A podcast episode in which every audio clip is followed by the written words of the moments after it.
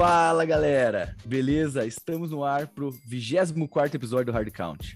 E vocês devem estar estranhando que voz é essa, tão eloquente, bonita. Claro que não é o Brasa. Sou eu, Gino Santoro. Estou aqui convidado pelo Bado e pelo Dema para apresentar esse programa 24 no lugar do Vicente Brasil. E já apresentando eles que sempre estão aqui: Fábio Naldino, o famoso Bado, e Ademir Júnior, o famoso Dema. Tudo bem, Bado? Fala, Gineco. Um prazer contar com a sua presença aí, apresentando-se no rosto do nosso episódio. Brasa está ausente aí por alguns motivos particulares, mas tenho certeza que ele está substituído à altura aí por esse programa aí que vai ser, acho que bem, bastante debate, né? Uma divisão bem imprevisível pelo que vem pela frente aí em relação a, somente as notícias voltadas para o Packer, já dando um spoiler, né, para galera. Mas acho que vai ter, tem tudo para ser um episódio bem interessante aí para o que nessa nossa série sobre as divisões. E você, Dema, o que, que você acha? Fala, Gino, prazer aí que você ter aceitado aí comandar o nosso programa, né, pela ausência do Brasa. Estamos aqui agora, né, motivados para falar da NFC, né? A gente semana passada terminou a a IFC, foi tudo bem ali nas nossas análises aí com nossos convidados. E agora iniciando uma nova série da NFC, tem tudo para ter o mesmo sucesso. E como nos outros episódios, a gente sempre está trazendo pessoas convidadas, né? Especialistas em alguns times. E dessa vez temos um que está com certeza rezando com vários outros torcedores do Packers, né? Para o Aaron Rodgers decidir ficar, que é o Alanir Salles. Tudo bom? Tranquilo, Giano, tranquilão. Mas eu não tô rezando, não, cara. Tenho certeza que ele vai voltar. Eu tenho ah. certeza absoluta. Muito legal. Fala um pouco, né? Você, na verdade, tem a página do Packers Nation Brasil, correto? É, eu sou um dos administradores, né? É, faço parte da página desde o ano passado. É, comando o nosso podcast lá junto com o João, junto com o Lucas, junto com o Rafael, que é o Nationcast.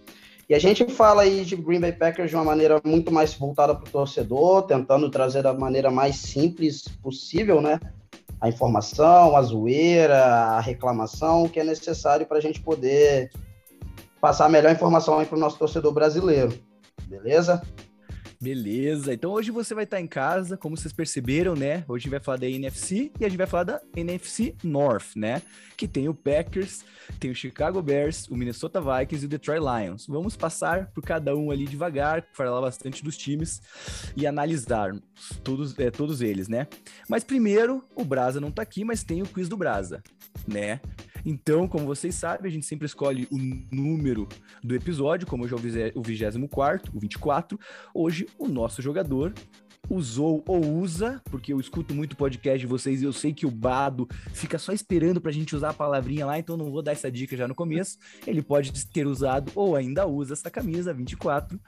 E a minha dica simples hoje é: ele joga na defesa. Beleza? Posso Posso fazer o primeiro palpite, então? Por favor, Bado. Entrando na sua cabeça e te conhecendo como um defensive back, eu vou no defensive back histórico com a 24 chamado Darrell Reeves. Opa, é a ilha! É, esse ele é bem famoso, né? Bem, bem conhecido, até tá bem na mídia agora, que estão falando que em 2009 não teve, foi a melhor época de um cornerback na liga. É, cara, bem sabe? histórico, né? Como sei bem que você é fã dele aí, eu acho que pode ser uma, um spoiler. Pode ser, pode ser. Deminha, tem alguma já? Cara, o Gino mandou ele joga, né? Pra enganar, né? Agora, essa parte do ele joga me deixou em dúvida, eu vou de Josh Norman. Josh Norman, outro cornerback. Corner, outro cornerback. Ele é bom, é, as pessoas estão escutando, não sabem, eu fui cornerback, então talvez eles estão indo para esse lado aí, não sei se vai estar tá certo ou não. Você tá curioso? Vai ficar até o fim para escutar aí que a gente vai dar outra dica e revelar quem é. Mas também tem uma Alanir aí, por favor, quem você acha que é? Cara, número 24, eu acho que eu também vou no, no histórico, porque eu não consigo lembrar de ninguém atual com o número 24. Então eu vou de Charles Woodson.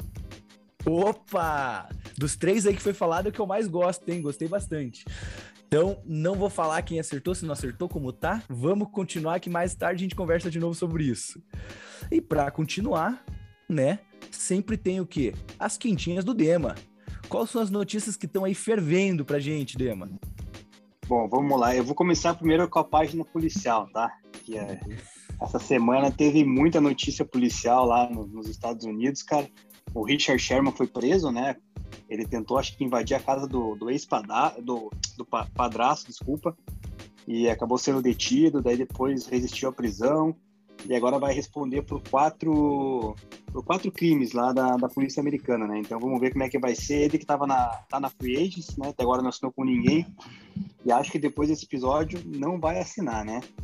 Outro que se meteu em confusão foi o linebacker que era do Falcons, o Barkevius Mingo, que foi acusado de indecência com criança e contato sexual com um menor de 17 anos, se não me engano. Então, o Falcons já rescindiu o contrato dele, ele disse que não, né, que tem provas, mas também é mais um que está indo aí para julgamento. Vamos ver o que, que vai ser do Barquírios Mingo. E agora falando de notícias mais importantes, né? É, essa semana acabou o prazo dos jogadores que foram tagueados na, pela franchise tag de assinar contratos mais longos, né? Então, dos 10 jogadores que foram tagueados, é, quatro já tinham, três já tinham assinado um contrato mais longo, que era o, o Dak Prescott, o Leonard Williams e o Justin Simmons.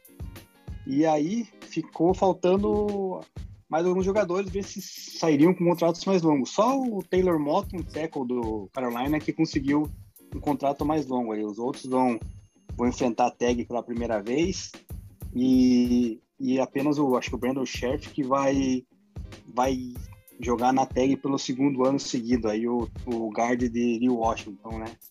E para finalizar as quentinhas, para não ficar tão longo, é, o Tom Brady saiu essa notícia semana que ele jogou o Super Bowl com ligamento colateral medial do joelho rompido e mesmo assim lançou três CDs, conquistou seu sétimo título, né? Então provando que realmente ele é o, o GOAT, né? Não tem a menor dúvida. Quem quem discordar, cara, tá, tá maluco, cara. Né? Então, assim, Tom Brady é o melhor jogador de todos os tempos e jogando com o joelho machucado aí, só, só prova mais isso aí, né? Claro, quero fazer só uma pergunta aí, porque a pessoa recebeu de um amigo, falou que, que ele começou a assistir NFL, gosta muito para escutar a gente aí. E ele não sabe o que é esse franchise tag. Então, só dá uma explicada aí para quem estiver escutando o que é esse tag. Cara, franchise tag é quando o jogador entra no, no seu último ano de contrato, né? O, os times ele tem a opção de, de, de, renovar o contrato por um período maior ou então é, renovar por um ano pelo preço do, do mercado, né? Que, da posição. Então, cada posição tem um valor lá, um teto. Então, se não me engano, eu vou citar pelos safeties, que, que eu conheço mais pelo, pelo fato do, do Justin Simmons, que é o safety do Broncos, ter assinado 14 milhões, era o teto do safety, ele vai receber isso nesse. Ele ia receber, né? Nesse ano mas ele, no caso, conseguiu fazer essa adição maior aí com um contrato mais, mais longo, né? Então, os receivers, se não me engano, na casa de 11, 12 milhões de dólares por ano na tag. Então, assim, joga esse ano na tag, o ano que vem, se o time quiser é, estender o contrato, ele, ele procura o jogador para oferecer um contrato maior, ou ele pode tentar taguear novamente, né? Que foi o caso esse ano do. E o do Sheriff, que foi o guard que eu acabei de falar, que ele vai jogar pela segunda vez. Então, o Washington tá tagueando ele novamente, né? Na então, tentativa então, os jogadores que tem tag é os jogadores bons mesmo. Só jogador bom é, tem tag. Geralmente são os principais, os, os é, principais jogadores do time, né? Exatamente. Geralmente são os bons, né? Mas se você pegar ali, por exemplo, o Jets era Marcus May, que não é um safety bom, e o Marcus Williams, safety do Saints, também não, não é bom, né? Então acaba caindo algum jogador ou outro mediano aí nessa, nessa conta. E, va e vale lembrar que essa, essa questão que o Dema falou do valor né, do tag, ele é feito com um cálculo na média dos, dos, dos salários mais altos da posição da liga, né? Então, assim, tem jogador que gosta, tem jogador que não, né? No geral, eles não gostam de receber a tag, né? Porque é uma oportunidade que eles teriam de testar o mercado eles acabam tendo que jogar por um contrato de um ano ali, né? Mas é, por um salário bem alto também, né? Então, é sempre uma decisão polêmica, tem jogador que se recusa a assinar e acaba entrando em discussão e entrave com o time, né? Mas, enfim, é um mecanismo que a NFL tem, que é bem, bem utilizado, né? Geralmente todos os times usam. Né? É, nos últimos anos tem caído um pouquinho, né? Mas no, no, uns cinco anos atrás, pelo menos, aí era, era bem comum todo time ter o seu tagueado ali para o ano. Muito legal. E eu queria comentar só um pouquinho sobre essa questão do Sherman, né? Que teve até algumas acusações que ele estava com problemas de saúde mental, né? Inclusive com ameaças de suicídio e tudo mais, o que chamou bastante atenção, né? Que o Sherman sempre foi um cara de uma um mental muito forte, né? De, uma personalidade bem é, marcante assim na liga e a gente às vezes é, fica surpreso, né? Como às vezes essa essa capa do cara às vezes encobre problemas sérios, né? Como é o caso que ele está passando aí. Então ele fez uma declaração de que ele está procurando ajuda tudo mais. A, a, a, esposa falou também que ninguém se machucou nem nada, mas enfim, é uma situação séria e que imagino eu que coloque em xeque a participação dele nessa temporada também. Né? A gente está chegando é, próximo aí do, dos training camps tudo mais.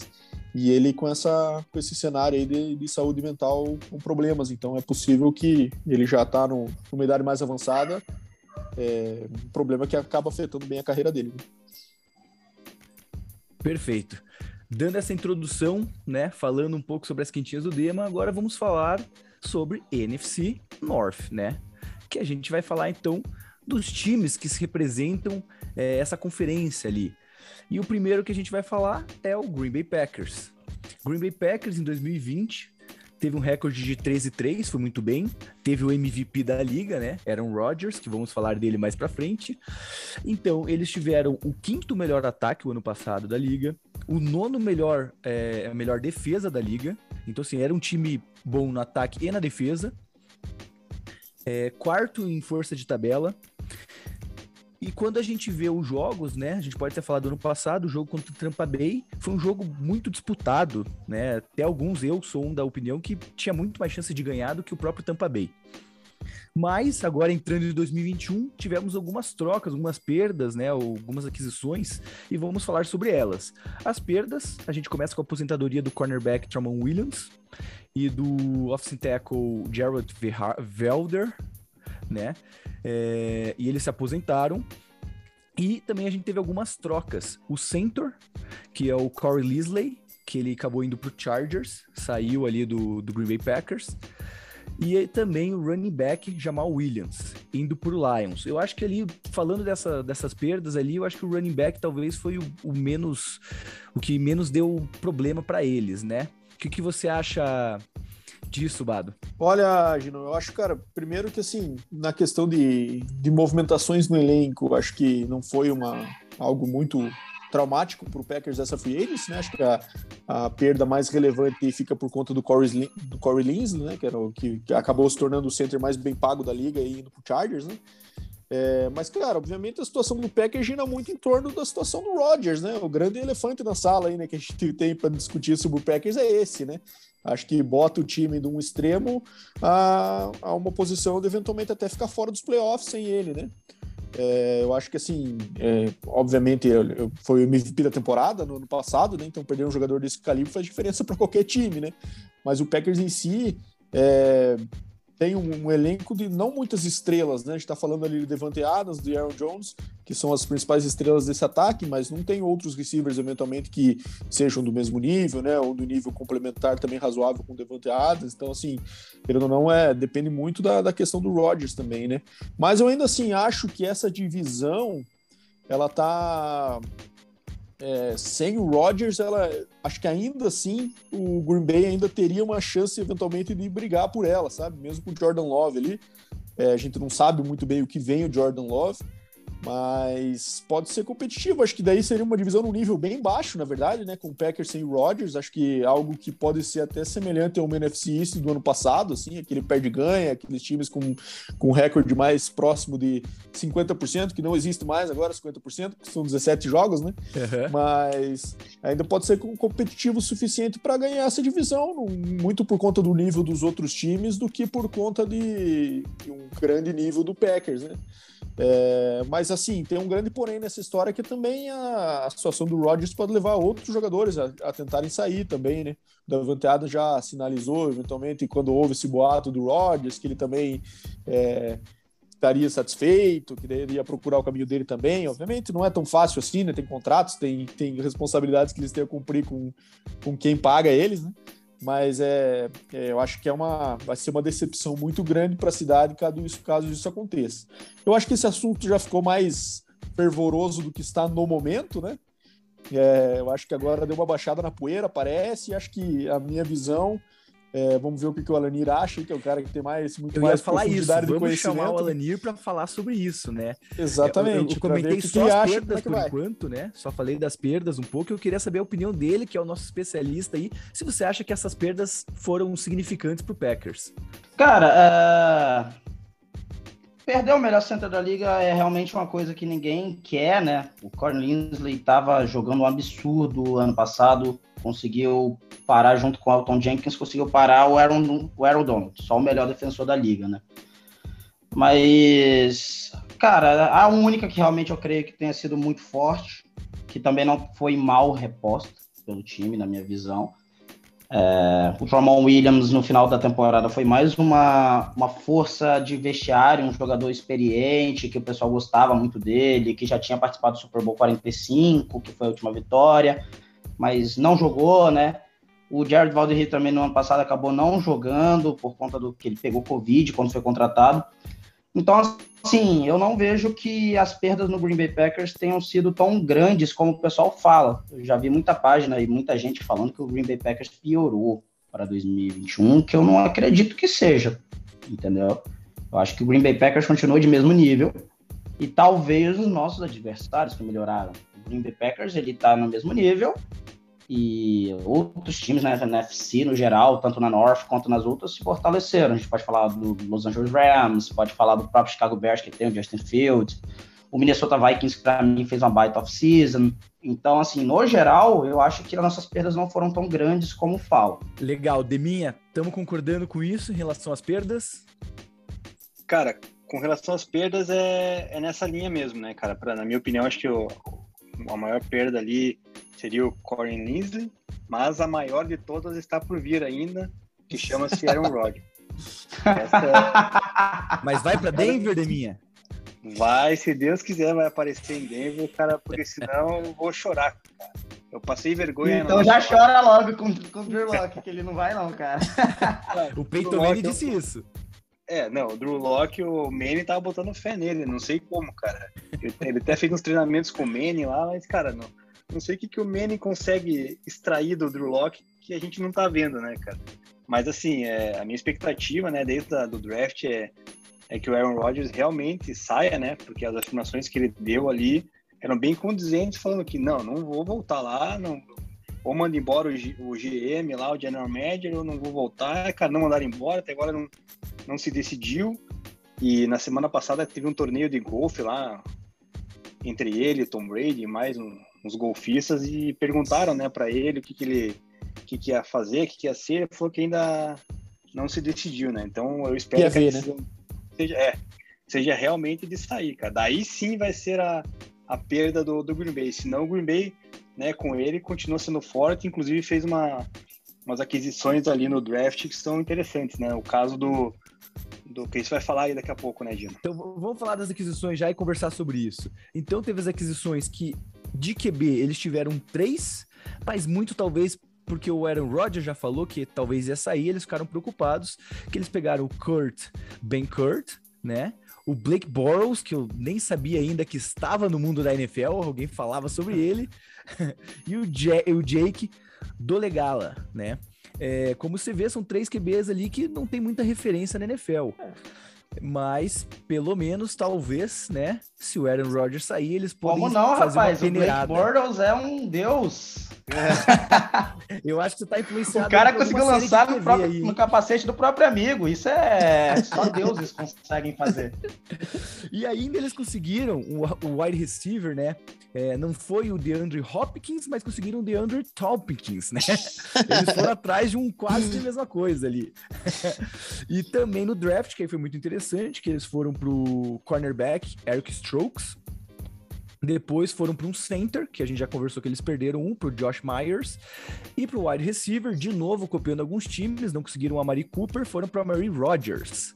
Né? Eles, eles gostam de, de Rodgers. Já tem o Rodgers, é o, é, esse, esse, é o Rodgers que eles vão manter no, no elenco, cara. Vão manter no elenco. Então, vamos começar por você já, Ademinha. Falando das aquisições, estava querendo falar, começa aí falando dessas aquisições. Cara, primeiramente que eu achei esquisito a o draft do Eric Stokes, né, cara? Que a gente até fez um programa falando dos prospects tal na época do draft. E a gente citou bastante o Tyson Campbell, né? Que acabou saindo depois, era colega do, do Stokes lá em Georgia, né? E o Packers optou pelo Stokes, cara. Na, a gente até achou meio esquisito no, no draft lá, tanto eu quanto, quanto o Bado, mas enfim, tudo bem, aceitou, era uma reposição que era necessária, né? Devido a aposentadoria do Tremon Williams. Cá entre nós, né, Deminha? É, a gente sempre costuma achar os drafts do Packers meio estranho, né? São sempre, acho que não sei o que o Alanir vai dizer depois na sequência, mas é sempre um negócio meio sem graça, né, cara? Pega um corner ali no final do primeiro round, um jogador que acaba não fazendo muita diferença. Exceção do é. Jair Alexander, né? Que foi uma, uma adição importante nos últimos anos. E, QB, foi né? a única escolha que a gente teve no top 15, né? Foi pegar no top 15 e acertou. Eu acho que a gente tá precisando de mais escolhas de top 15 no, no, no Green Bay Packers, top 20, porque tá complicado. Isso aí. Tá se, tá se encaminhando. A saída do, do Rodgers aí, cara, do verdade.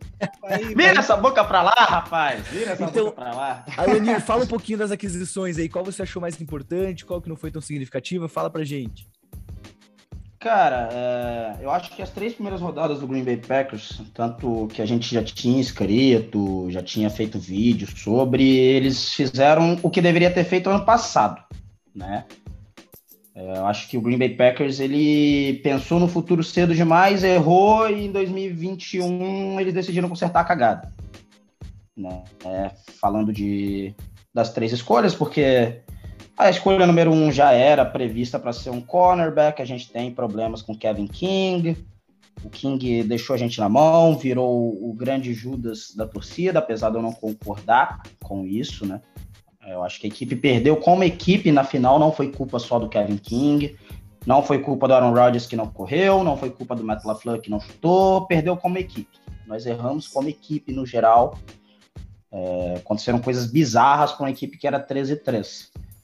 É, o Josh Myers me surpreendeu. Eu não achei que o Green Bay Packers ia atrás de um center ou um guard agora ia tentar arriscar com alguém do elenco. Ano passado a gente pegou o Dick Hanson, mas adorei a escolha. Ele já chega no dia 1 para ser titular, é jovem, muito bom no que faz. É... E, cara, aí na terceira escolha, a Mari Rodgers, que é o favorito da torcida, ele já chegou como favorito de nós todos. Não minha, eu gosto mais da escolha do, do Stokes. Mas para ser aquele slot receiver que desde que a gente perdeu o Randall Cobb, né? A gente voltou a ter, porque a gente perdeu o Randall Cobb há dois anos, nunca conseguiu repor, as nossas apostas de wide receiver nunca se pagaram como a gente achava que ia se pagar. E ele já chega também ali para cobrir uma parte que o Aaron Rodgers gosta muito, daquele passe no meio do campo, com um recebedor que recebe e vai ganhar jardas depois da recepção. Então acho que ele vai ser de grande valia. Então, assim, é um draft que a galera colocou muito para baixo, porque não foi de grandes nomes, mas eu gostei dele por ele ter atacado as necessidades que o time tinha para 2021. A gente atacou todas as necessidades em todos os rounds. É, em algumas coisas podia ter atacado antes, outras depois, mas no geral eu achei um talvez o melhor draft desde 2018, quando a gente acertou lá com o Alexander, né? Ou 2019, na verdade, né? 2018, 2019, acho que foi o melhor draft que a gente teve. E por isso que você tá aqui, né? O especialista falou que foi certo sim de cornerback na primeira rodada, pegou quem precisava. E agora eu queria escutar um pouquinho do Bado falando dessas aquisições, né? A gente já falou das perdas, agora Bado, essas aquisições, qual foi a mais importante? Me diga aí. Cara, eu gostei bastante dessa da chegada do Amari Rodgers. Eu acho que o Josh Myers também é um centro interessante para suprir essa ausência do Corey Linsley. É... O Eric Stokes eu sou meio reticente, acho que é um, é um cornerback que acho que tinha mais nível do segundo round do que de primeiro, mas enfim, o Packers também estava no, no limite do primeiro round ali, essas decisões de final do primeiro, começo do segundo são muito de perfil do jogador, né? Então, muitas vezes os times fazem um certo reach ali, se vem alguma característica que para o sistema possa ser interessante, né? Que eu acho que deve ter sido o caso aí do, do Eric Stokes, né? Mas se eles é... não fossem com ele, eles iriam com quem? Cara, tinha alguns no board, né? Como o Asante Samuel Jr., que acabou saindo mais tarde também, o, o próprio que o Demia comentou, o parceiro do George dele, que eu esqueci o nome agora. Demia, Tyson se é Campbell. É... Tyson Campbell. O Tyson Campbell. Então, enfim, acho que tinha algumas outras alternativas ali, mas acho que é muita questão de gosto daí, né? A gente vê geralmente isso acontecer com cornerbacks e com receivers, né? No, primeiro, no final do primeiro round ali, né? Que às vezes aparece um receiver ali que não tá muito cotado, como foi o caso, por exemplo, do, dos anos atrás do 49ers pegando o Brandon Ayuk Era um cara que não estava cotado para sair no primeiro, né? Mas viram que pelo sistema ali, que tem muita questão de sweeps, né? Aquelas jardas depois do catch, aqueles passes curtos para ele ter uma usar a potência dele de running back, quase que ele tem como, como receiver ali, né? O, o Kyle viu que fazia sentido, pegou o cara e deu certo, né? Então tem muita essa questão. Então não, não condeno também o Packers por isso. Não é, é, um time que eu critico muito por causa de. Parece que sempre os drafts são sem graça e tal, mas também é, é aquilo que o Lenir comentou, né? Quem tá pegando sempre no final do primeiro round, ele não vai pegar muito valor, também uma pick que seja muito empolgante, né? Então acho que foi uma, um draft é, mediano, digamos assim, nada muito empolgante, mas também é aquilo, né? O, o time do Packers acho que está bem mantido aí. As perdas que aconteceram, principalmente a gente está falando do Jamal, Jamal Williams aí já tinha o Edir Dillon ali esperando no, no bullpen ali, né? É, pronto para entrar, já participou do, do, do jogos de playoffs ano passado também, então acho que é, acho que as peças é, coadjuvantes aí estão mantidas num nível legal e vamos saber só se o, se o maestro continua comandando. Então é isso que eu queria falar. Acho que a gente tem que falar um pouquinho mais dessa, dessa troca aí. O Alanir acha que não vai sair, né? Ele vai ficar, mas eu quero perguntar para ele: e se ele sair? Qual é o plano do Packers para isso?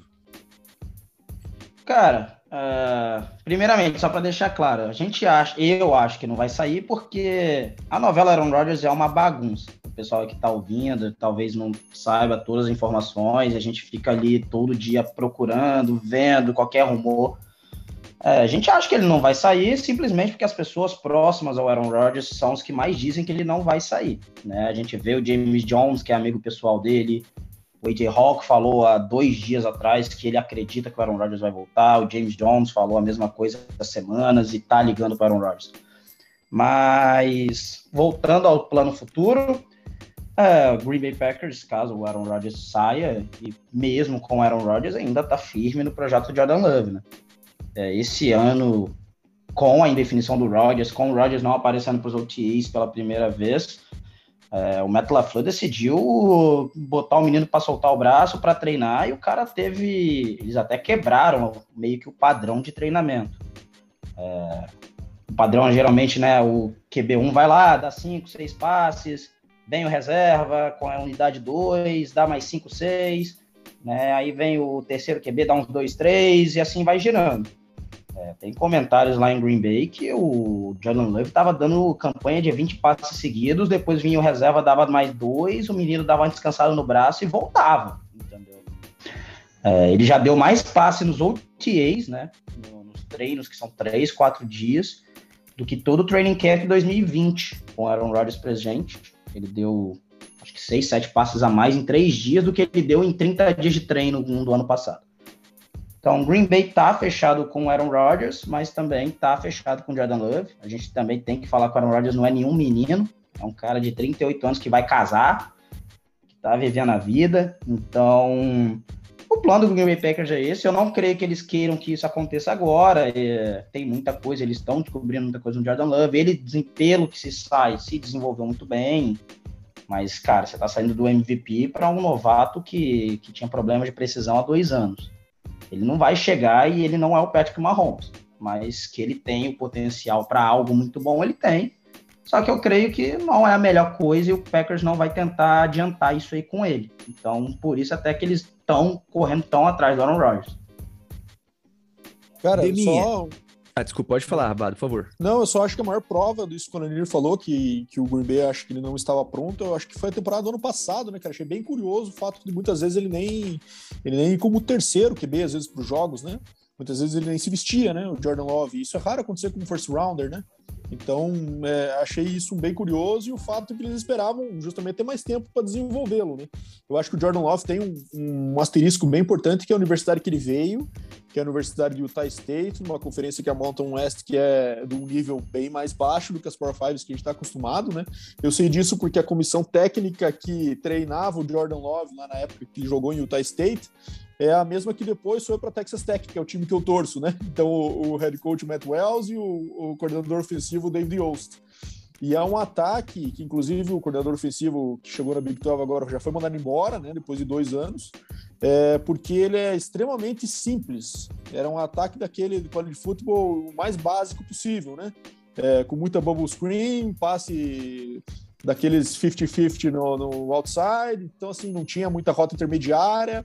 Então era bomba, bubble screen ou o Jordan Love usando as pernas, que era o que ele corria, né? Então, de uma, de uma complexidade muito baixa e contra defesas de níveis baixos.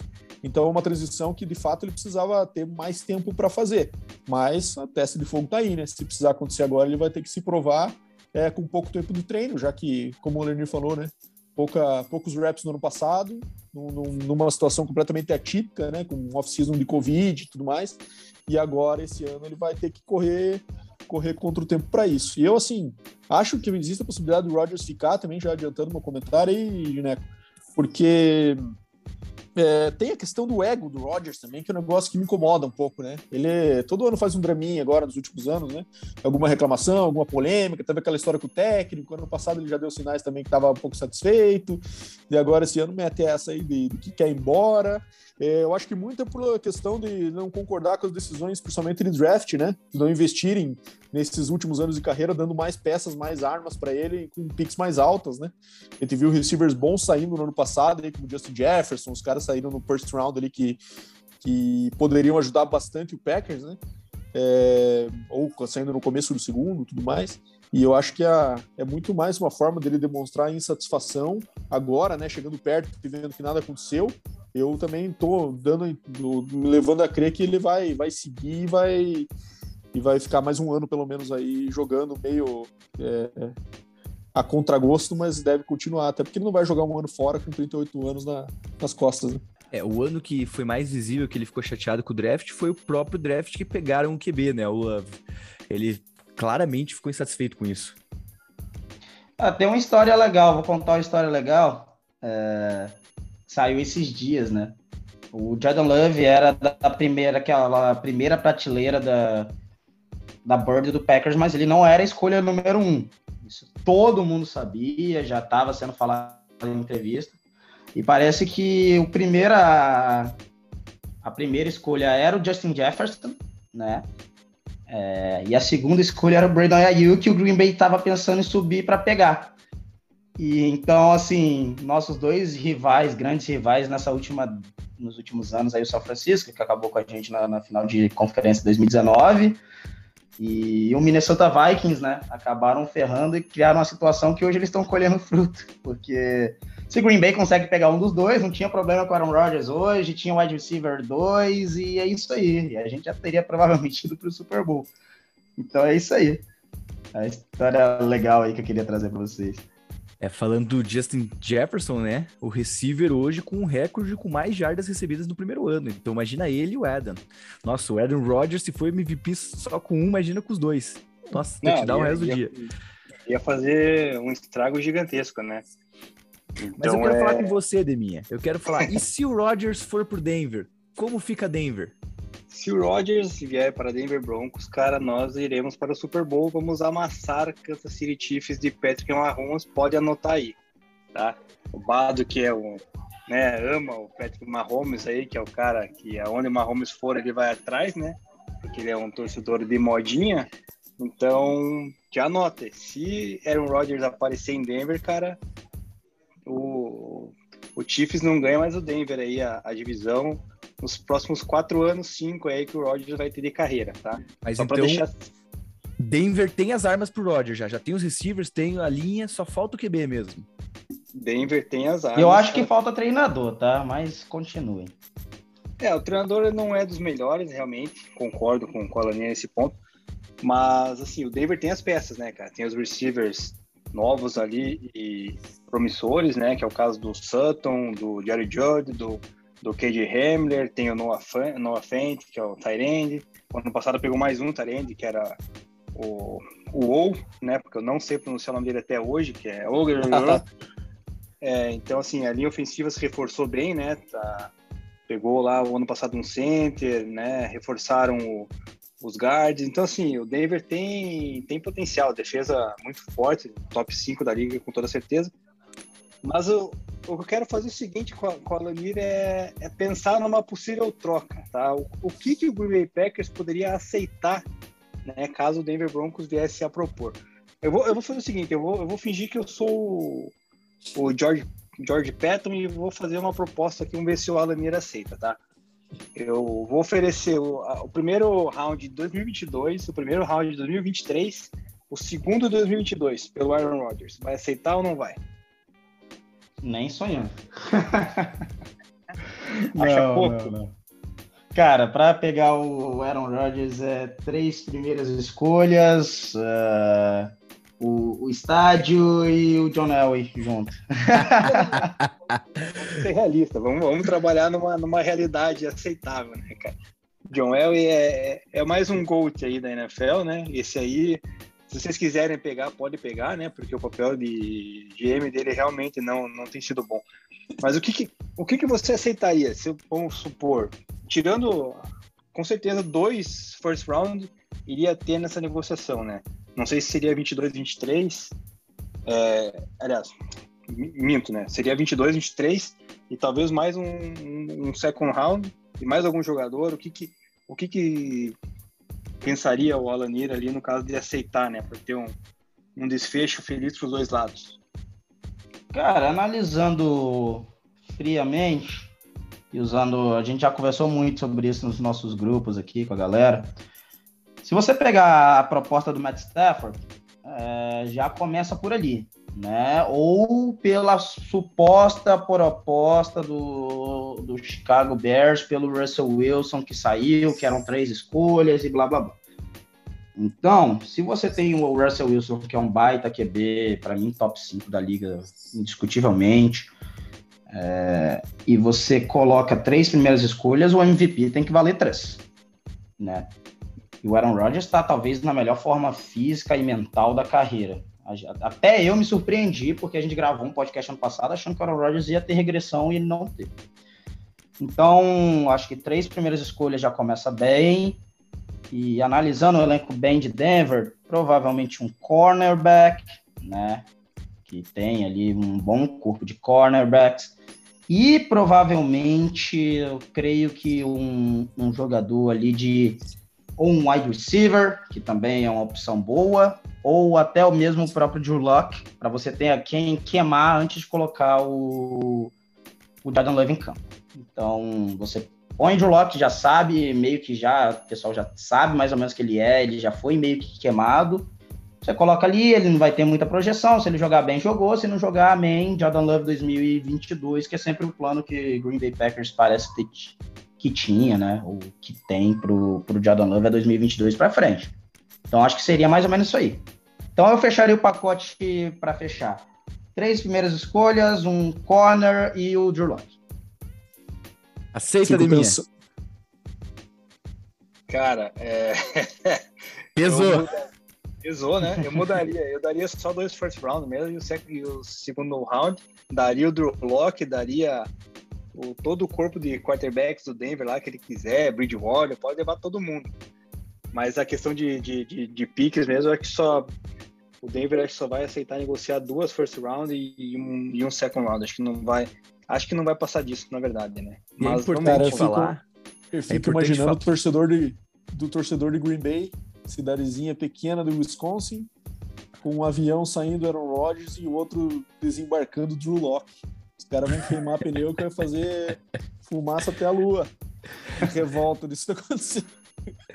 E é importante falar embora, né? que né? O Alanir falou que o Aaron Rodgers tem que valer muito, que assim, até um pouco tempo atrás, antes do Tom Brady, do Breeze mostrar que um quarterback de 38 anos não é velho, a gente ia falar, você tá maluco, o que, que é isso? O cara tá na fim da carreira. E não, 38 anos, ganhou o MVP e tem perspectiva para mais uns 5 anos jogar bem, né, Alanir?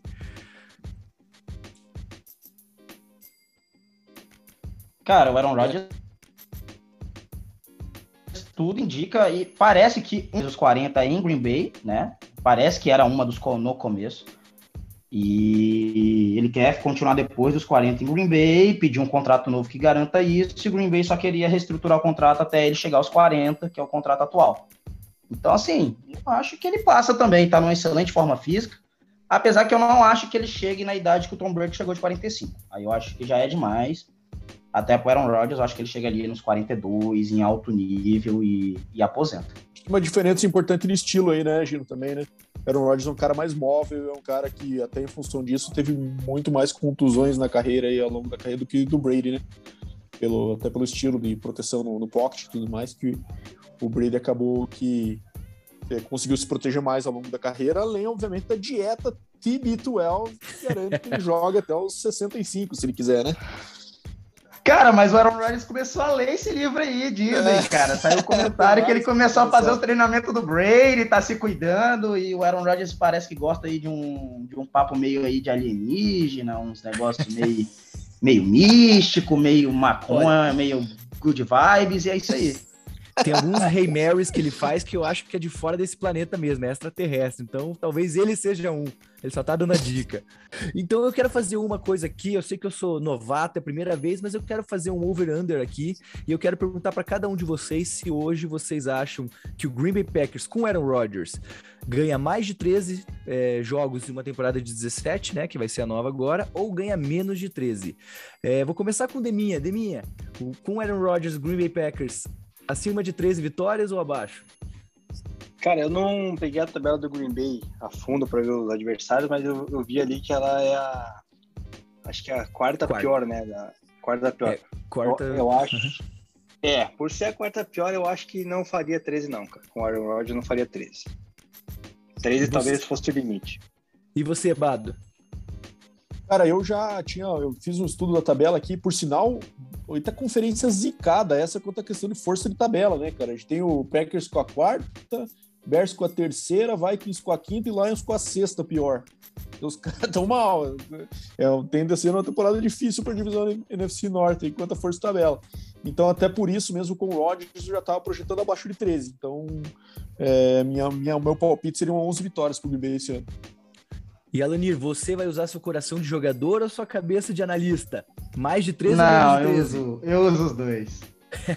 Cara, eu uso os dois. Como torcedor, torcedor eu colocaria over ali no mais um 14-3. Mas como analista, cara, eu acho que não dá, né? É um calendário difícil, tem times que, que tem um jogo corrido muito forte, que é a nossa maior fraqueza. Então acho que ali vai ficar uns 12-5 ou 12-5 é estranho de falar, né, cara? Eu sempre falei 11-5, mas acho que é vai demorar um 12-5 ou 6 aí. Mas assim, ainda acho que analisando friamente, é, ainda briga pela first seed, igual brigou ano passado, né? Pega a primeira semana de bye ou briga pela primeira semana de bye com Tampa Bay e Los Angeles. Agora, sem Rodgers, né, Gineco? Acho que daí eu chutaria umas oito vitórias, hein? um recorde abaixo do. um recorde negativo, eu diria. Mas ali na beirando essa, essa linha aí, eu diria umas oito vitórias, 8-9. Teto seria um 9-8 na minha visão ali, mas eu acho que é um 8-9 muito mais tendendo pro, pro 7-10 do que o contrário. Importância de Aaron Rodgers. Mas eu gostaria então... de polemizar com a Lanira ali, só para fechar o Green Bay Packers, Por né? Favor. Sem o Rodgers, acho que o Packers iria fazer ali no máximo um 4-13 ali, cara, ia ficar bem lá o top 15 que ele deseja pro draft. vai conseguir, vai conseguir o top 15. Mas então vamos passar vai conseguir agora... o top 1, então a gente fica com o top 15, assim, mas não, eu, eu vou ficar aí com. Cara, eu gosto do elenco, acho um elenco bem montado, apesar da falta de grandes estrelas. Então acho que um 7, né? 7, 9 ou um 6, 6, 11. Nossa, tá difícil. Né? 7, 10 não existe mais, gente. É 7, é, 7, 10, né?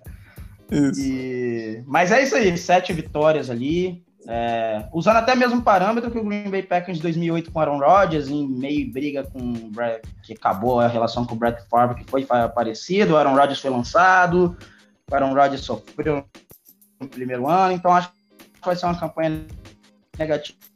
Legal, então vamos continuar, né? Que a gente só falou de um time até agora, vamos agora falar do Chicago Bears. É, em 2020, ele teve um recorde de 8-8, 50%. Como o Bado mesmo falou, isso não vai existir mais. É, o, ran o ranking ofensivo foi o 26, fraco, né?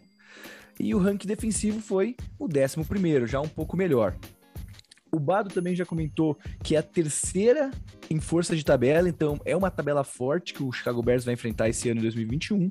E eles tiveram algumas perdas, como o cornerback é, Buster Scrine, é, o Kyle Fuller que sinceramente para mim era um ótimo cornerback, e também o office tackle Charles Lennon.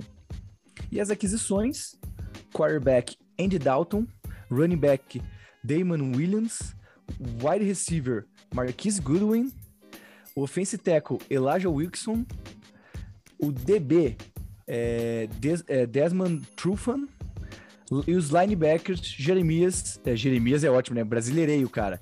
Jeremiah e Austin Car, Carlitro. Então, assim, bastante coisa aconteceu e ainda teve o draft, que aí eu acho que é a aquisição mais importante que todo mundo vem falando, né? Que foi o QB, Justin Fields, que era o quarterback do Ohio State. Também tiveram o offensive, tackle Devin Jenkins e o running back Khalil Hubbard. Vamos começar aí falando com o Dema, né? Dema, o que, que você acha do Chicago Bears aí para essa temporada 2021? Bom, o Chicago Bears ele, ele ganhou na loteria, né? Quando ficou disponível no, no draft para eles adquirirem o Justin Fields, né? Que ele despencou, né? Lá no. Ele que era cotado top 3, acabou despencando, foi sair lá na. Acho que foi a décima primeira, né, Bado? Me corrija na troca. Foi, o Bears fez trade up, é. Exatamente. Então, assim, foi um achado, né, ter, ter chegado o Justin Fields lá, né, inclusive passei vergonha na, na nossa live lá, né, não canso de repetir, porque eu já estava contando que iriam pegar o, o Fields, né, quando sobrou ele no draft, foram lá me vieram com o Patrick Surtain. Então, assim, mas o, a gente contava já com o Tevin Jenkins ali no, no, no Bears, na, na, posição que eles estavam de origem, né, a vigésima, eles conseguiram ainda pegar esse teco para proteger, né, o, o seu novo quarterback, então e mais o Khalil Herbert para continuar com o jogo corrido forte de, de, Chicago. Então assim, cara, o Bears no draft ele, ele conseguiu adquirir boas peças, né? Com relação à, à movimentação de off-season, eles adquiriram também o teco lá, o Elijah Wilkinson, para reforçar né, essa proteção que era muito falha, né? A gente conseguiu ver isso com Trubisky, com Foles no ano passado. E na defesa eles trouxeram o Jeremiah Tacho e o Trufan para tentar né, substituir aí a, a, principalmente a, a perda do Kyle Fuller, né? Que, foi, que é um excelente cornerback, eles acabaram é, dispensando. Então, assim, o Bears vai, vai vir forte, eu acho. Acho que o Justin Fields vai ser o quarterback titular, né? Andy Dalton, ele chegou com uma motivação lá no Bears e tal. O pessoal até falou, né, Badon, que ele ia ser o quarterback do time e tal, mas não contava que ia sobrar um Fields aí no, no draft. Então acho que o... É, eles podem não ter mentido, né? Eles falaram que ele seria o titular, só não disseram por quantas semanas. É, exatamente. Seria só na pré-temporada. Vai é ser igual o Mike Glennon, vai durar cinco semanas só. É, se é que é. dura alguma semana, né? Sei não, esse training camp. Pois é, não vai. Hoje vão fazer aquela loucura que igual fizeram o Miami Dolphins no ano passado, né? Começaram com o experiente lá, que era o Fitzpatrick, e mudaram pro pro Tua lá quando o experiente estava bem, né? Então também não dá para entender aquela. Aquela até hoje não, não entendi, mas assim, o Bears eu acho que começa a se reestruturar, na verdade, né? Porque começa a questão do quarterback, né? Que vem, vinha anos sofrendo, desde a época lá, acho que assim, do Jay Cutler, né? Então, assim, só vem quarterback ruim jogando em, no, em Chicago e o time não, não rende, não consegue desenvolver. Então, acho que agora chegou a hora do Chicago começar a se, se moldar, né? Até pelo fato da, de pegar esse quarterback novo, aí, Justin Fields, totalmente né, com potencial de, de ser o franchise QB. Então, a expectativa é que o Bears se mantenha aí no segundo lugar na, na divisão, somente atrás do, do, do Green Bay Packers, né, com, a, com, aquele asterisco, caso o Rodgers permaneça. Senão eu acredito que o Bears possa brigar pela divisão. E você, Alenir, o que, que você acha desse Bears? Cara, eu gostava do elenco do Bears ano passado. É, acho que o Caio Fuller era. Eles perderam bons jogadores. O Caio Fuller era realmente um excelente corner. O Green Bay já teve até interesse e mandou proposta nele e tal. É, mas assim, eu acho que o pessoal, não desmerecendo o Justin Fields, que é um excelente prospect, mas o pessoal deu uma sobrevalorizada no, no Justin Fields. Ele já chegou com a pecha de maior QB da história do, do Chicago Bears, e não é assim, né, cara? Ele é um rookie. É, o Matt Nagy não conseguiu salvar o Trubisky, apesar de ter melhorado muito no começo e depois regredido muito primeira temporada do Trubisky, ele ganhou até a divisão. Então, assim, é um bom elenco, mas para mim ainda vai colher os frutos de um QB novato. O Justin Fields vai ter problemas de adaptação para mim. É, a secundária não me passa mais a mesma segurança, apesar de ser uma defesa muito bem montadinha, com o Con Smith, tem o, o Khalil Mack, tem um bom miolo, mas eu acho que o ataque deles é, vai ficar devendo um pouquinho. O Matt Nagy já é um treinador que para mim já tem que ser contestado. Não gosto do trabalho do Matt Nagy. Eu acho que ele já errou no Trubisky, não conseguiu fazer um bom trabalho no Trubisky. Não passava confiança, toda semana tentava trocar no passado, não sabia se era Trubisky, se era se era o outro QB que eu acabei esquecendo o nome, né? O Nick, Foles. No, no, ano, no ano anterior também não confiava no Trubisky, tentava o Chase Daniel. Então, assim, ele recebeu a chance de ouro, aquela chance que todo treinador quer de ter o seu QB. Mas, assim, ele, eu não acho, eu, Alanir Júnior, não acho que ele seja a mente que vai moldar o Justin Fields para tentar tirar o Chicago Bears dessa sina que eles têm, né? E para mim eles são terceiro da divisão, mas assim, é um time de wild card. É um time de wild card que pode sofrer muito no começo com essa questão do, do Andy Dalton e depois, quando ali entrar o Justin Fields, ele passar as duas de crescimento, eu acho que tem tudo para crescer, sim. É um time, eu acho que mais para 2022, dependendo do que acontecer. Vamos ficar de olho nessa temporada. E aí, Bado, você concorda? Cara, eu tô um pouco mais pessimista que o Demin aí, eu acho que, que o Alanir comentou também em relação ao Bears. Acho que a temporada do ano passado foi bem atípica, né? É um time que não merecia ter ido para os playoffs pela, pela qualidade do elenco e principalmente pela qualidade do ataque. É, e eu acho que com uma força de tabela tão complicada como eles vão ter esse, esse ano, que é a terceira mais difícil, né? É, eu não vejo uma perspectiva muito positiva, não. Inclusive, eu colocaria abaixo do Vikings na, nessa divisão em situações normais, sabe? É, eu acho que eles fizeram o que podiam no draft, né? Acho que eles não podiam deixar passar o Justin Fields com esse slide que ele teve. Acabou sendo um slide já meio projetado, né? Já se esperava que o Justin Fields fosse sair ali quando foi chegando mais perto do draft, naquele range ali de 7 a 13, mais ou menos, né? Que foi onde ele saiu, né? É, acabou saindo na décima primeira com esse trade-up aí do, do Bears. E, obviamente, mas o problema é o mesmo, né? É a linha ofensiva, né? Eles pegaram o Tevin Jenkins aí da e de Oklahoma State, né, para no, no, começo do segundo round ali para tentar suprir um pouco nessa necessidade, mas não vai ser o cara que vai resolver todos os problemas sozinho, né? E isso afetou muito o Bears ano passado, e eu também não gosto do trabalho do Matt Nagy, acho que ano passado foi bem decepcionante uh, o quanto ele não conseguiu se adaptar a uma situação que estava muito clara na cara dele, que era o time não tinha proteção, ele com QB imóvel, que era o Nick Foles, ele chamando jogada do drop back de sete passos e apanhando, Nick Foles não conseguindo render e as jogadas não saindo e ele dando murro em ponto de faca ali, né? E além disso, o impacto que isso tem também no jogo corrido, né? É, e principalmente se a gente for falar aí do Justin Fields chegando, novo, um QB jovem, precisa no jogo corrido de suporte no geral, né? É, precisa de um ataque que tenha peças ao redor e que ele seja não necessariamente o salvador da pátria já entrando, né? É, então, eu acho bem complicado que isso aconteça.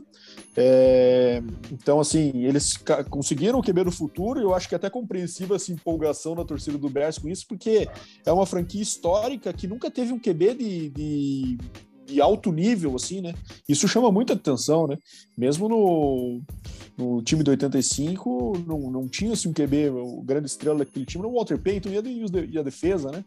Então, assim, agora o QB que tem os recordes aéreos da liga é Jay Cutler, né? do, do, do, da história do Bears, Jay Cutler, também um QB mediano ao máximo aí na história da NFL, né? Então é, é, é compreensível essa sede que a torcida do Bears tem por, por um QB, por um franchise, né? Então, assim, eu projeto um recorde aí de, de umas sete vitórias, no melhor cenário aí pro, pro Bears, uns um 7 e 10 ali. E o terceiro lugar nessa divisão, na minha opinião. Então o Bado já respondeu se é over ou under de 8. E agora eu quero escutar o Deminha. Deminha, mais ou menos de 8 na próxima temporada?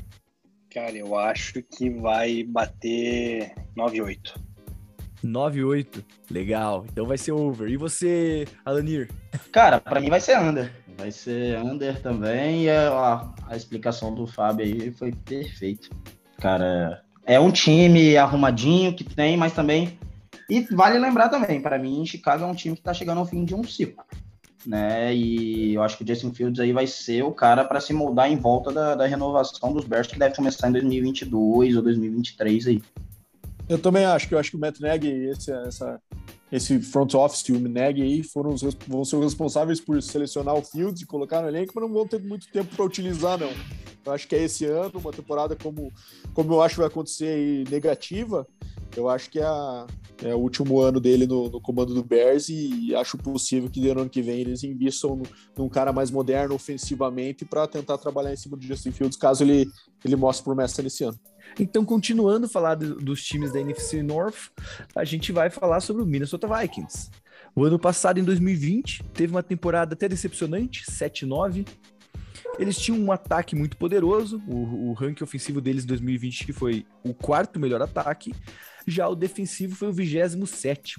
Então, quando a gente falou que o Bears tinha o 26 ataque da, da liga, que era muito ruim, então a defesa do, do Vikings ainda pior, a 27.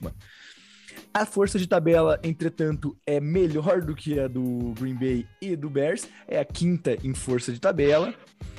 E vamos falar agora um pouco sobre as perdas e aquisições do Minnesota Vikings para a temporada 2021. Eles perderam o Tyrande deles tradicional, o Kyle Rudolph, e perderam apenas mais um é, linha ofensivo, que é o Riley Reef. As aquisições foram extremamente interessantes.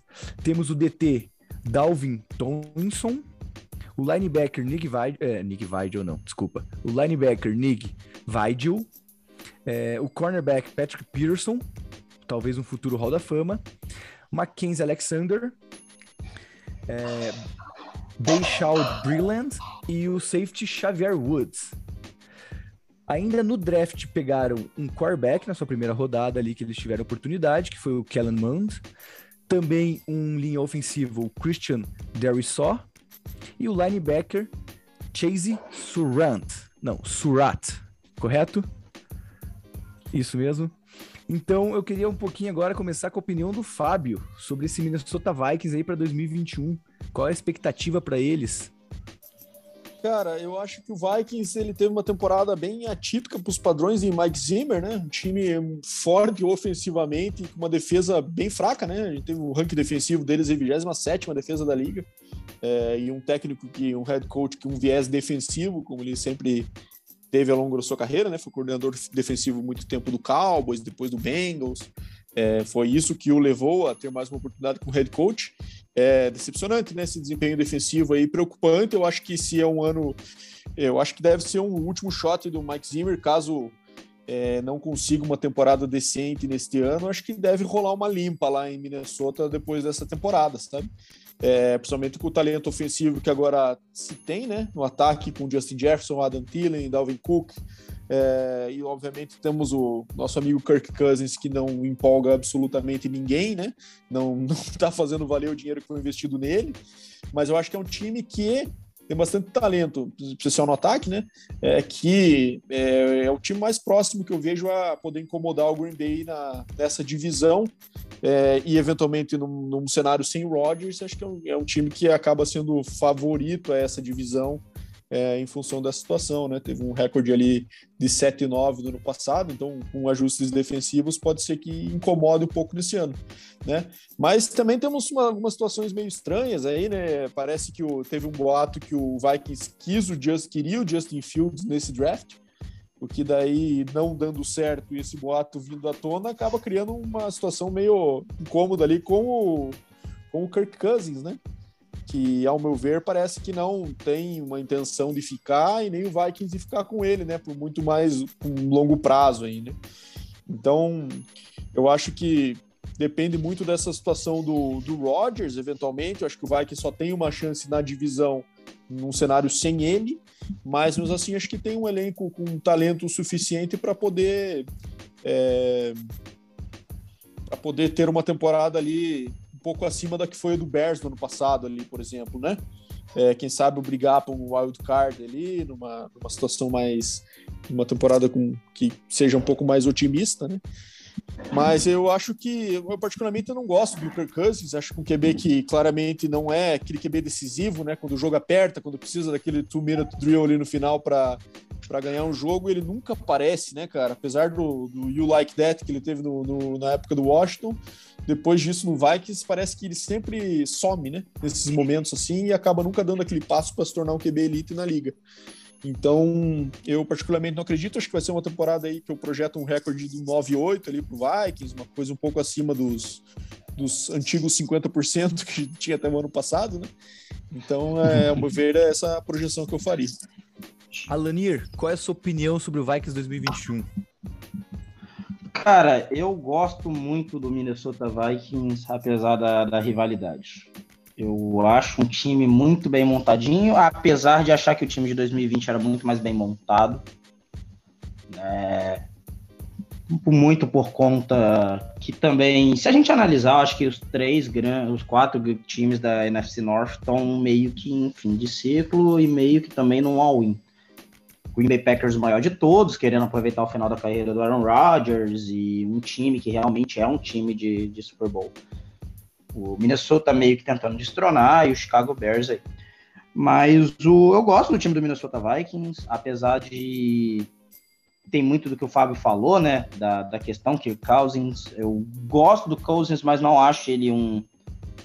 Eu acho que falta aquele. Não sei como a gente pode falar, talvez o tesão de, jogar os grandes momentos. Ele tinha aquela pecha de nunca ganhar um jogo em horário nobre ou ganhar jogos contra equipes positivas, que era muito estranho. Né? Os jogos contra o próprio Green Bay Packers tinham decisões muito estranhas e o jogo que a gente perdeu para eles ano passado foi totalmente na conta do Dalvin Cook, nunca foi dele. Mas é um time muito bem montado, apesar da linha ofensiva que não me passa nenhuma segurança. É, eu não gosto da linha ofensiva deles. E você jogando contra o Green Bay Packers, que apesar de não ter o pass rush mais forte do mundo, tem um pass rush bem do, do interessante. Tem o Zadar Smith, tem o, o Preston, tem o, o Kenny Clark no meio. Então, se o Kirk já não é um QB que se comporta bem em situações de pânico, imagina num, com pass rush desse, né? E também tem um Chicago Bears com Khalil Mack, que você tem que encarar duas vezes por, por ano. Então, assim, eu acho que é um bom time, mas parece que me falta alguma coisa. Sempre é um time que me parece que tá faltando aquele puxão, aquele, aquela vontade. E não mudou para 2021. É, mesmo com, boa, com, as boas aquisições, gosto que eles fizeram linha defensiva, queria que tivesse sido meu time, que pegaram o Tomlinson, pegaram o Sheldon Richardson depois, que é um excelente defensive tackle. É, gosto do Patrick, Peterson como cornerback 2, mas eu acho que, que falta alguma coisa e também falta força no comando. Eu gosto do Mike Zimmer como uma mente defensiva, como um organizador de elenco, mas eu acho que ele não é um técnico vencedor. Acho que ele é um técnico muito mediano também. Ele é meio que a alma do time dele, né? Um time que é bem montado, mas parece que ele não tem aquela gana de vencer é, é um time meio estranho nesse aspecto. Mas assim, gosto das peças, gosto do Justin Jefferson, um excelente wide receiver. Adam Thielen tem que ser mais bem falado, é um excelente route runner. Tem o Dalvin Cook que não precisa ser, não precisa falar, o Weaver Smith, né, tem boas peças, mas é aquilo que eu falei. Parece que para mim é um time que falta alguma coisa para vencer. Sempre está faltando alguma coisa. Cara, eu concordo bastante com isso que o Alanir falou, em especial sobre o Mike Zimmer aí, que parece que é aquele cara que realmente é um bom coordenador, mas como head coach parece que não, não de fato não vai não vai encaixar, né? Até o final da sua carreira já tem mais idade, acho que essa deve ser a última oportunidade dele como head coach e, e não, nunca conseguiu levar esse time aí a um nível de elite, né? E vamos ver a transição do Vikings aí, cara. A escolha do Kellen Mond, acho que também foi muito nessa linha, né? De caso optem por, por seguir em frente do Kirk Cousins, pode ser um potencial ali. Eu costumava não curtir muito o Kellen Mond em Texas A&M, mas eu acho que ele é, impressionou bastante os scouts, né? Tanto que ele foi selecionado um pouco antes do que se esperava. Projetava-se um quarto, quinto round para ele, ele saiu no terceiro. Então, é, acho que também é uma, foi uma, uma pique de segurança tendo perdido o Justin Fields que eles queriam. E aí, Deminho, o que, que você acha desse Minnesota Vikings? Cara, eu vou de acordo com o que o Bado e o Alanir falaram com relação ao Kirk Cousins, né?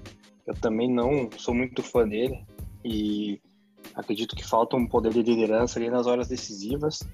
E com relação ao Mike Zimmer, cara, eu acho que além dele ser mediano, ele é azarado, cara. Porque, se não me engano, teve um jogo, eu não lembro agora qual jogo foi nos playoffs, que eles perderam com um field goal perdido do Dan Bailey. Agora, no, uns dois anos atrás, não me lembro contra quem foi, cara. Era, eu lembro que era playoffs e, e o Dan Bailey perdeu um field goal lá que era, sei lá, de 30 jardas. Era um negócio bizarro, o cara perdeu.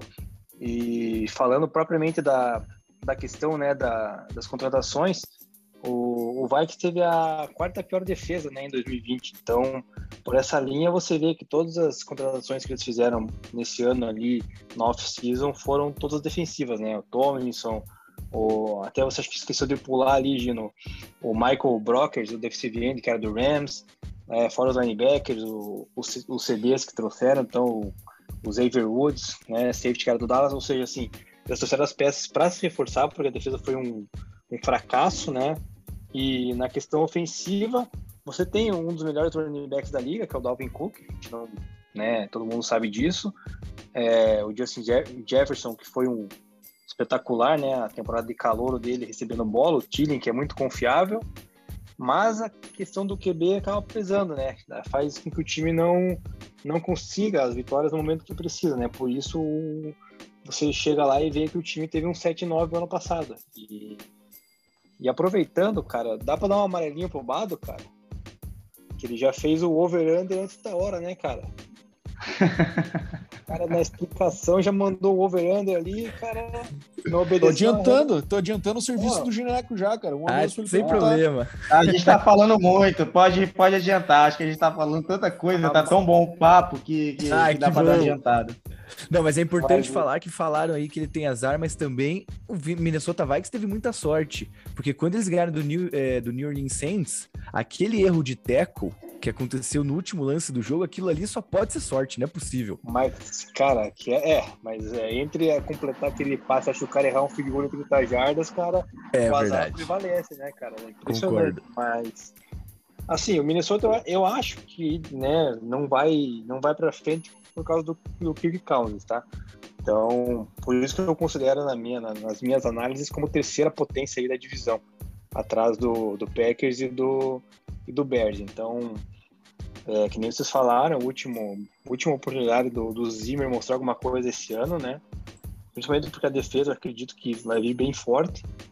Então, ou é agora ou nunca para ele de chegar nos playoffs, né? Conseguir avançar numa partida de wild card, tentar chegar pelo menos ali numa semifinal ali para mostrar alguma coisa, mostrar que tem que tem um certo comando e um certo certa vontade de ganhar um, um Super Bowl. Senão, cara, é, Minnesota Vikings vai ter que se reestruturar e eu também não sei se vai ser no Kellen Mond ali que eles draftaram o, o futuro deles. E agora eu já te pergunto, Deminha, já que o Bado já respondeu, over ou under aí do, do set que eles fizeram esse ano, no 2020, desculpa, como você acha que vai ser? Cara, é, 7-9, não, acho, acho que vai ser 7-10, cara. Vai acabar conseguindo com o mesmo número de vitórias, mas vai ter uma as vitórias. Mais.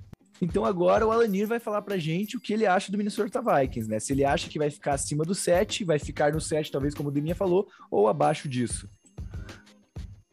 Cara, eu tenho uma visão sobre esse Vikings que é muito. Não sei se vocês têm isso aí, né? Se. Cara, eu tenho uma visão sobre esse Vikings que é aquele time que a gente cria um hype, né? Uma empolgação, o time é bem montado, mas aí as coisas começam a degringolar, e aí, meu irmão, é aquele time que todo mundo dava muito alto, tipo Chargers do ano passado, e do nada ele tem uma queda absurda. Então, acho que é um time muito candidato abaixo de sete vitórias por esse motivo. Acho que as coisas vão começar a degringolar lá. É um time que parece que nunca vai. Eu acho que vai virar isso aí. Então, menos de sete para mim. Olha, eu quero no final da temporada aqui o Hard Count voltar com você e a gente vai comparar o que a gente falou antes e o que tá acontecendo, hein? Pode pôr aí no calendário aí, já pode pôr para você voltar aqui. Pô, tranquilo, volto com certeza absoluta. Aí, gostei, gostei. Então vamos continuar e vamos falar do Troy Lions, então, para fechar. Desgraça agora, então, né? É, a gente vai falar, para quem não sabe, o Troy Lions, ele é amaldiçoado, né? Foi amaldiçoado lá muito tempo atrás pelo Bob Lane, que ia ficar 50 anos sem vencer, e o cara fez uma maldição tão boa que vai ficar 100. Já passou os 50 e continua perdendo. Cara, então, o, Bado, de... o Bado plantou essa, cara, acho que foi no nosso primeiro episódio, cara, de podcast que a gente fez, quando falou da troca do, do Goff com o, com o Stafford, cara, o Bado veio e falou que não gostava da cidade de Detroit, que a cidade tava Não, não, não. Foi... Nunca não conheço Detroit. Lá, cara, rapaz, agora o pessoal de Detroit, cara, se alguém podia conhecer o Bado, cara, não passa eles... da, da fronteira lá, cara. Primeiro que eles têm que falar português, né? E segundo que eu nem conheço o Detroit, vou saber. Eu sei do Lions. O Lions é uma desgraceira só e acho que isso é público, né? pra quem não sabe... Mas, cara, não dizem que Detroit é uma cidade falida, cara? Pra quem entende melhor que eu aí, dizem que literalmente é, Detroit é, é, é uma, uma, cidade das... falida é uma das capitais mais violentas, né, dos Estados Unidos, né? É. Exatamente. Eu tenho um estudo lá falando que, que é isso mesmo, então não sei, né, cara. Eu acho que eu só conheço Detroit por causa do Eminem, né? Na verdade, que é o grande destaque da cidade. Que a próxima coisa... música dele vai estar tá falando mal do Bado, né? Exatamente, cara. Eu vou... vídeo, acho, cara. Eu vou marcar o Eminem e vou falar, ó, esse cara aqui falou que detesta o Lions da cidade de Detroit, cara. Faça uma música em homenagem a esse cara, cara. Vamos mentira, mentira. Eu só conheço Detroit por causa do Robocop, então depois disso que vi os Lions. Então, Detroit Lions, Detroit Pistons nessa cidade, é muita alegria eles não têm, né? Mas então vamos continuar, né? Vamos falar então do recorde de 2020, foi um recorde pífio, né? 5-11. Eles tinham o ataque, o vigésimo melhor ataque da liga, e a defesa, eles tinham o pior defesa da liga. A pior defesa da liga era o Detroit Lions no ano passado. Esse ano é a sexta em força de tabela, talvez até a liga está tentando ajudar um pouco eles, mas ainda mesmo assim é forte. E eles tiveram algumas perdas significativas, começando pelo QB Matt Stafford, né? Eles tiveram o wide receiver Kenny Golladay, Marvin Jones, Mohamed Sanu e o Jamal Agnew. Então todos esses receivers saíram do time. Também perderam o running back Carrion Johnson, o DT Danny Shelton e o cornerback Desmond Trufant, que foi pro Bears, né? Manteve na mesma na NC North, né? Mas só mudou o time. E as aquisições, eles fizeram a troca do Stafford pelo Jerry Golf, né? Que veio do Los Angeles Rams. Que talvez ali, pela questão de ele ser mais jovem, eles confiaram que essa troca seria boa para eles. É, pegaram um wide receiver, Terrell Williams, Bradshaw Perryman, Caliph Raymond, Tyrande é, Darian Fells e o Josh Hill, que depois o Deminha vai contar que já tem até uma novidade do Josh Hills aí, né?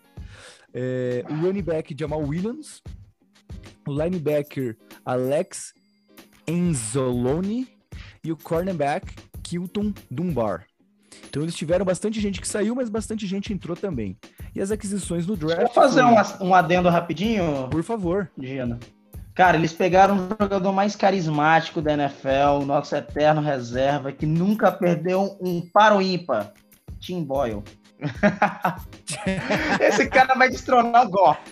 Cara, ele não perdeu um, um, um, cara coroa no ano passado, então ele é muito bom. Só isso que eu queria dizer. E a melhor contratação do, do Lions em 2021 é o Jamal Williams com as dancinhas. Quem nunca viu o Jamal Williams dançando, procura no YouTube, que é bom demais.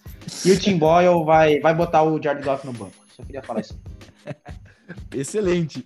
E, então, voltando a falar do draft, né? Eles pegaram um, um linha ofensivo, o Penissu, é, um wide receiver, Amon-Ra Brown, e o DT, Levi Onwuzuruki. Então, assim, tiveram muitas mudanças nesse Detroit, até como a gente falou, precisava mudar mesmo. Mas agora vamos ver se essas mudanças foram importantes pro Detroit Lions, né? Eu vou ser sincero, assim, eu tô aqui só para ser o host, mas já vou fazer um comentário. A troca do Matt Stafford pelo Jerry Goff, para mim, foi horrível. Eu acho que eles saíram perdendo nessa, mas vamos ver o que os especialistas falam disso. Então, Dema, começa falando para mim do Detroit Lions. Cara, o Detroit Lions é, é o seguinte, né? Ele perdeu o melhor quarterback comparado ao Goff, perdeu os melhores wide receivers comparado aos que trouxeram, né? E daí, para complementar, cara, trouxeram o Josh Hill, Tyrande, que era do, do Saints, e ele se aposentou, cara. Ele nem chegou. Verdade. Ele de uniforme do Lions e decidiu se aposentar, cara. Daí eu fui, fui procurar, falei, mas cara, por que, que esse cara já tá se aposentando, né? Falei, será que é a maldição da cidade aí que o Bado plantou? O que, que, que aconteceu? Não, que parece que a, ele criou um laço muito forte com a cidade de no Warner, onde demorou muito tempo tal, que a família ia sentir dificuldades e parece que por esse motivo ele ele está se aposentando. Ainda não pode ser que, né, mude alguma coisa ainda, mas é, é uma curiosidade. Agora falando do time em si, cara, não não tem muito futuro, né? A gente comentou que o Detroit Lions só não vai ser pior do que Houston Texans nesse ano, né, nos nossos Power Rankings, porque o Houston Texans, né, conseguiu se superar. Mas o Lions, cara, esse grupo de wide receivers é fraquíssimo, né, cara? Não, não tem ninguém de destaque, cara. O maior destaque que eu posso talvez colocar ali seja o, o draftado aí, o, o Amon Hassan Brown, que é irmão do Equinimius, que é um mão de pau horrível, que Jesus amado. Exato, então, tá vendo? É da família, cara. Ou seja, o cara não eu posso dizer que o cara é o melhor e o, cara, e o irmão dele é horrível. Então, assim, é, questão de wide receiver não tem ninguém para ajudar o Goff, Tyrande muito menos, né? O Terence Fells ali também fez uma temporada mediana com o, com o Deshaun Watson, cara, nada além disso, não é um Tyrande top 10 da liga, né? Defensivamente ali conseguiu o Anzalone, que é um bom linebacker, aí sim, né? Mas também, cara, não, não tem muito futuro, cara. O, o Lions mais perdeu qualidade do que adquiriu, né? Então, é, com a força de tabela, que já não ajuda muito, com todos os reforços, aí, o único acerto foi o Peninsul, né, no draft, mas que também sozinho, né, um teco não vai não vai proteger o Goff, né? Precisava, eu precisava que ele protegesse o Goff e ainda corresse, fazer rota e receber, né? Porque, cara, eu tô assustado com esse grupo de receivers, cara. É, eu acho que quem vai comemorar muito aí, pelo menos nos próximos cinco anos, vai ser o Alanir aí, porque vai bater no, no Lions, cara, porque não tem a menor possibilidade de o Lions ganhar alguma coisa, cara. E vou, vou fazer que nem o Bala, então vou cravar que fizer no 5-11, não chega no 5 no 5-12 esse ano, cara, vai fazer menos. Eu vou falar com a Lanira aí, então. Me fale sobre esse, esse Detroit Lions aí, então não vai botar medo no Packers mesmo sem Aaron Rodgers, é isso? Cara, eles podem. É... Acho que Cara, não tem muito o que falar do Detroit Lions, né, cara? É um time. Cara, é um time total reconstrução, mas parece que o Detroit Lions também tá em reconstrução a vida inteira. É... Erraram com o Matt Stafford. É um... Eu sou um dos amantes do, do Matt Stafford. O que o Matt Stafford jogava contra a gente era um absurdo. O que ele carregou, ele e o Calvin Johnson carregaram contra a gente. O que ele jogava era um absurdo. Mas falando do, do Detroit Lions 2021, cara, eu fico triste pelo, pelo Jamal Williams, né? Meu garoto dançarino, nerd, né? Que ele gosta aí dos Naruto, né? Otaku. É... Porque é um time muito ruim, cara. É um time candidato aí para mim, na minha opinião, pô, ao top 3 do draft com certeza matemática. Tem só se o treinador deles lá, que também já não é um treinador que me passa confiança, que o cara é totalmente bitolado da cabeça lá, o Dan Campbell, parece Parece aquele personagem do South Park que aparece lá, um portão. Cara, é todo, todo bitolado. É um cara muito estranho. É uma escolha estranha. Fizeram escolhas muito estranhas. Então é um time muito ruim. Eu fico triste porque eles formaram uma boa linha ofensiva. O Taylor Decker é um bom tackle. O Penicil é um excelente prospect. Eu gosto do Frank Ragnall como, como center. Então, uma coisa boa eles têm, né? Porque o Jared Goff não é um cara que serve para ficar em linhas ofensivas ruins. Mas, assim, não tem para quem lançar. Se vacilar, o melhor wide receiver é o Tyrell Williams e o outro é o Jerônimo Allison, que foi excomungado daqui. Tem o TJ Hawkinson. Mas, assim, é um time para três vitórias. É, tá muito em começo de trabalho. O Jared Goff, para mim, vai ser um tapa-buraco até chegar uma, uma classe de draft aí que fale assim: não, esse cara é o cara do futuro e aí a gente vai tancar por ele, alguma coisa do tipo. Porque a gente sabe, né? O, o potencial do Goff não, não dá e para você não tem potencial ali. Então é um time que e tá, vai ficar no ostracismo aí por um bom tempo, na minha visão. Olhando aqui, né, Bado? Até vou perguntar para você, mas olhando aqui, todas as trocas deles, eles não pegaram jogadores jovens para pelo menos talvez no futuro ter uma disputa. Eles pegaram jogadores já também 29, 28 anos. Exato. Que se não for agora, não vai ser nunca, né? Mas me fala desse, desse Lions aí. Cara, eu sinto pelo Lions, porque diferente do que o Neminha tá pregando aí, sempre achei um time muito simpático por conta do Matt Stafford, né? Um cara que eu sempre gostei muito de ver jogar, tem um baita do braço, né? Então, é, dos melhores braços aí que se viu, acho que na história da liga, quanto à questão de força, é, consegue fazer lançamentos ali de, de, ângulos diferentes, que é muito impressionante de ver, mas acabou desperdiçando sua carreira num, time que está muito zicado há, anos, né? E, cara, é, para quem não ouviu, nosso, dos nossos primeiros episódios, a gente falou sobre as trocas dos técnicos, né? E lá nesse momento é que eu comentei que a escolha do Dan Campbell, para mim, foi péssima. É um treinador, assim, com uma mentalidade antiga NFL, né? Aquela questão de toughness, de porrada, não sei o quê, que nos modelos hoje de treino, de formato da liga, de proteção dos jogadores, não consegue, você não consegue implementar mais essa mentalidade como era nos anos 80, por exemplo, né? Ou até nos anos 90 ali, né? Então é, eu acho que é uma escolha meio antiquada, assim, meio um negócio. É um cara que não é tão velho, mas com uma mentalidade antiga, né? Então, não sei, não faz sentido. E daí essas trocas, obviamente, no elenco me leva a crer que é uma reconstrução total e algo que eles estão. Uma temporada que imagino que estejam projetando para é, pegar no top 5 ano que vem e tomar alguma decisão, se vão no QB, se vão em algum outro tipo de. algum outro tipo de, de caminho, né? É, então, assim, perdeu o Gola e o Stafford e com essa comissão técnica, para mim, não vejo muita uma perspectiva positiva, né? Acho que, falando dos aspectos positivos, eu vejo dois pontos, basicamente. Primeiro, a linha ofensiva, o comentário que o Alandir fez, esses três caras também eu, eu acho que são de um nível bem bom. Né? Acho que o Penissu, o Ragnar e o Taylor Decker ali é, podem construir um bom futuro aí. São caras também que não são tão, tão velhos, né? É, como o Ragnar e o Decker, e, e agora a chegada do, do calor. É, e o Anthony Lynn, cara, que é um cara que, assim, como head coach, pode sofrer todas as críticas que ele de fato merece, né? De, do time não saber fechar jogos e tudo mais, mas ofensivamente as, as equipes dele sempre tiveram bons, bons desempenhos, né? Mas infelizmente eu não acredito no, no Goff, sabe? É um cara que para mim é aquela coisa, aquela água divina ali, sem graça, não é um, um um QB que vai conseguir explodir por uma temporada de 30 e poucos TDs, por exemplo. Não vejo isso acontecendo. Se não acontecia no ataque do, do Sean McVay, que é um cara extremamente moderno e, e agressivo tudo mais, acho que num ataque como esse, que você olha as peças e você vê que, ah, é, DeAndre Swift e TJ Hawkinson, né, como as principais peças desse ataque. Mas daí agora já tem papo que o Jamal Williams está ameaçando ser titular no lugar do DeAndre Swift. Então, com essa questão do Jamal Williams acima do DeAndre Swift, é para ver que, que o caminho está indo para o lado errado mesmo e não dá para se esperar muito dessa temporada aí do Lions, na minha visão. Cara, eu queria contar uma curiosidade que eu tive a oportunidade no meu primeiro jogo de NFL no estádio assistir Giants e Lions, cara, lá lá em Nova York.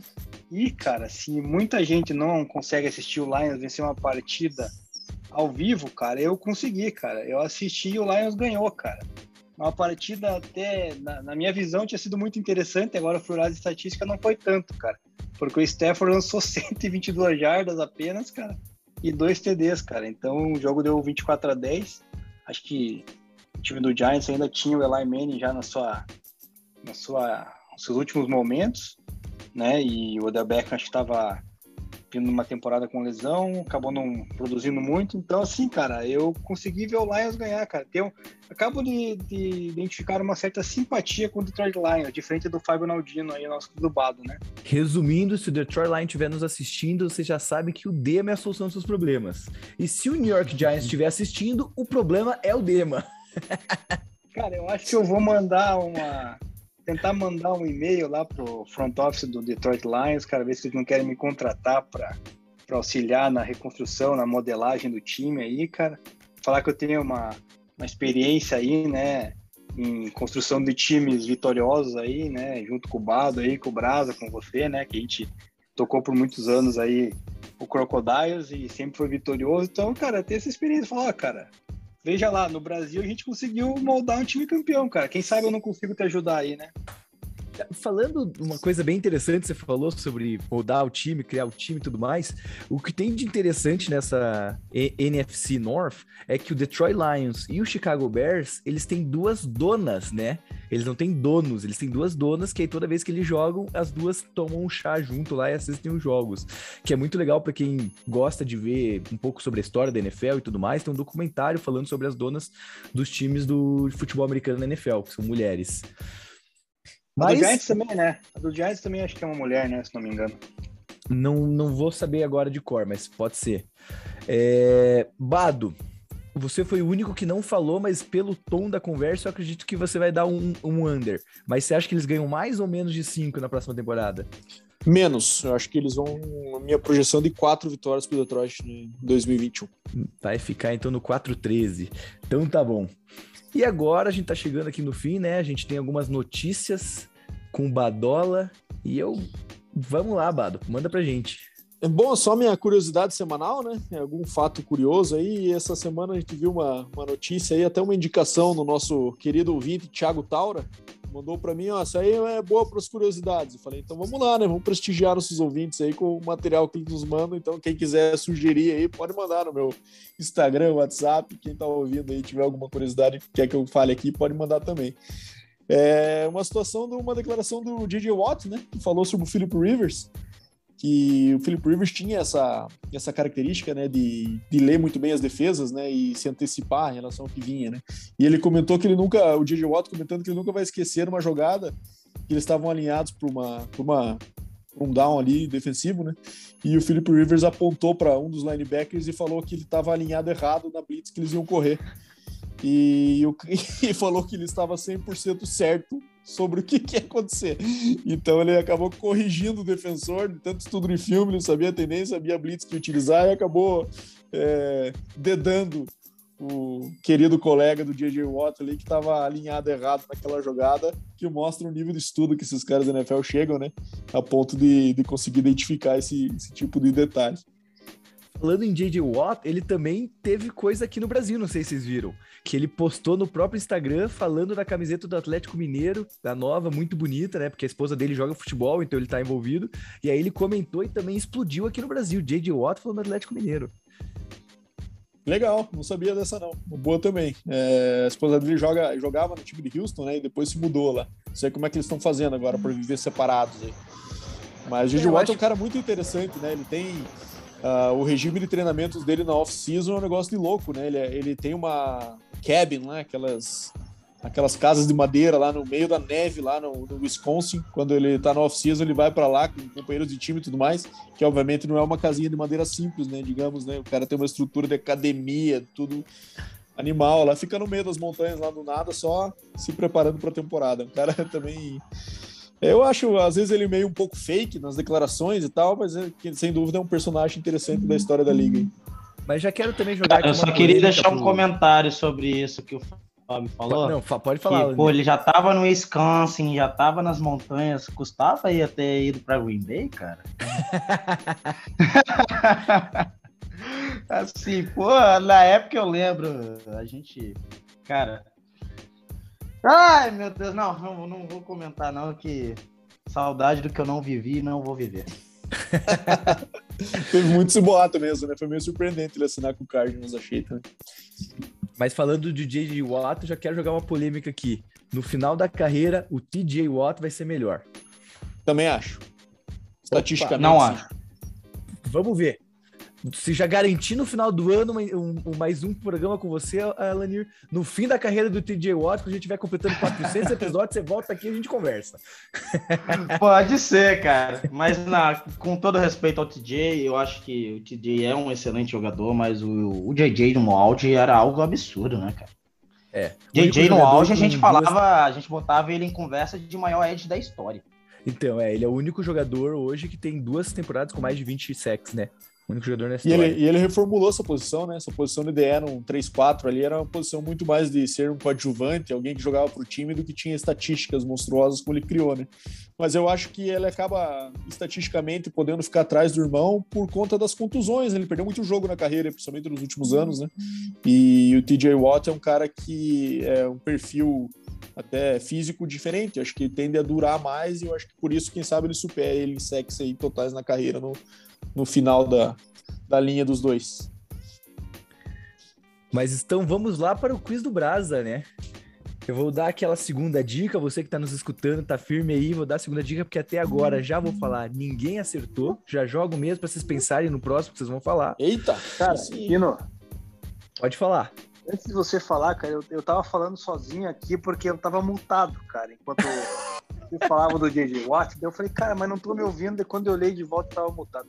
Eu queria só terminar essa questão de JJ Watt, que é o seguinte, cara, eu tô querendo entender onde é que o Bado quer chegar, cara, porque o Bado, né, em off, ele só mete o pau no JJ Watt, cara, que o JJ Watt é um cara...